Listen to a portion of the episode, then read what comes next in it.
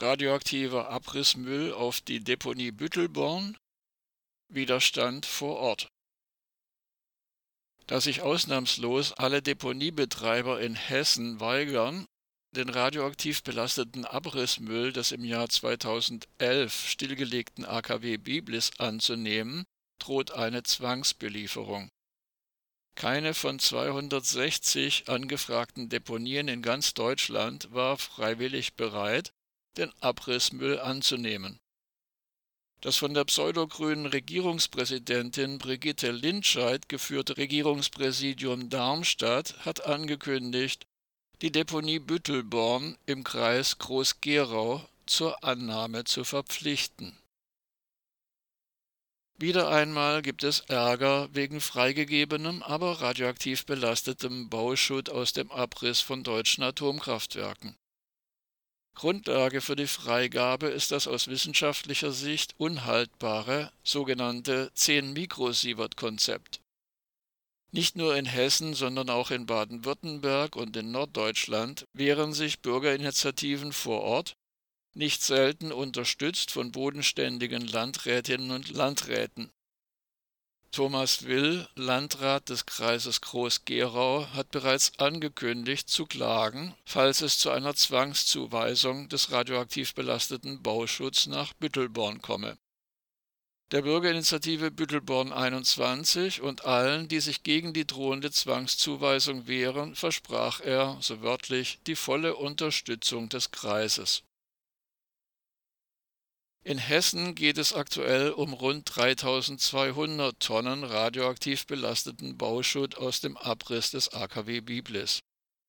Dabei handelt es sich zum größten Teil um Beton, aber auch um Gemische aus Beton, Ziegeln, Fliesen und Keramik. Seit langem ist bekannt, dass es in Atomkraftwerken infolge der radioaktiven Bestrahlung innerhalb des Betons zur Umwandlung von chemischen Elementen, insbesondere Stickstoff, in radioaktive Isotope kommen kann. Stickstoff kann dabei in den Beta-Strahler C14 umwandeln. Halbwertszeit 5700 Jahre. Stickstoff gelangt in der Regel mit Verbrennungsrückständen in den Zement. Radioaktiver Kohlenstoff C14 kann durch die Atmung inkorporiert werden.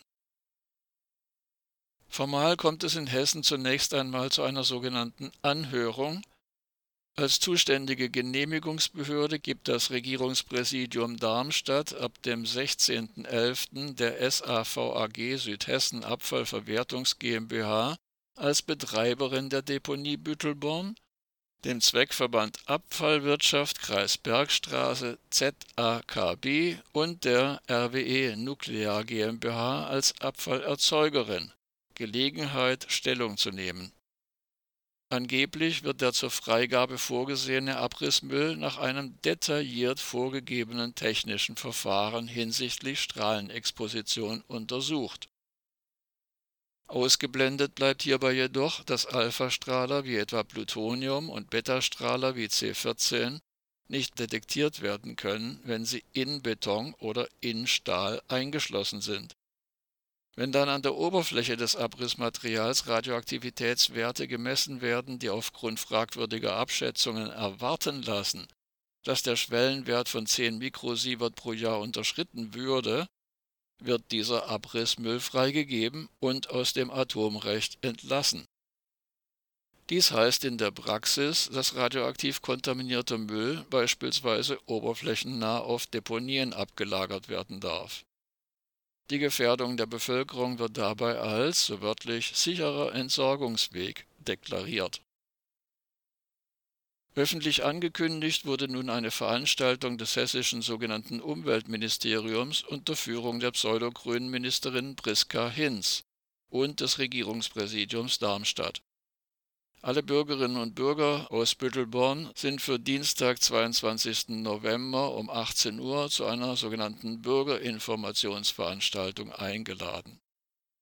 Es soll so wörtlich über das Verfahren aufgeklärt und Fragen beantwortet werden.